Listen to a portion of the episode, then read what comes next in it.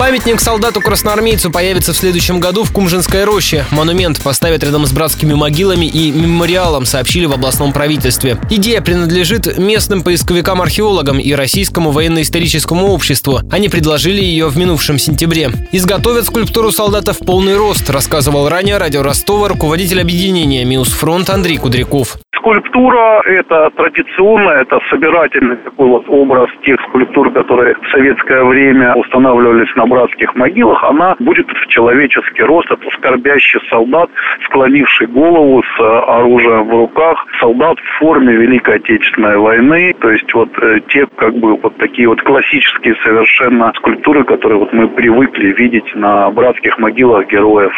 Также в следующем году рядом с мемориалом «Самбекские высоты» под Таганрогом обещают заложить аллею героев. Там же через год откроют Народный музей, посвященный Великой Отечественной. Был объявлен сбор пожертвований на его строительство. Часть экспозиций, найденную донскими поисковиками боевую технику времен войны, выставят под открытым небом.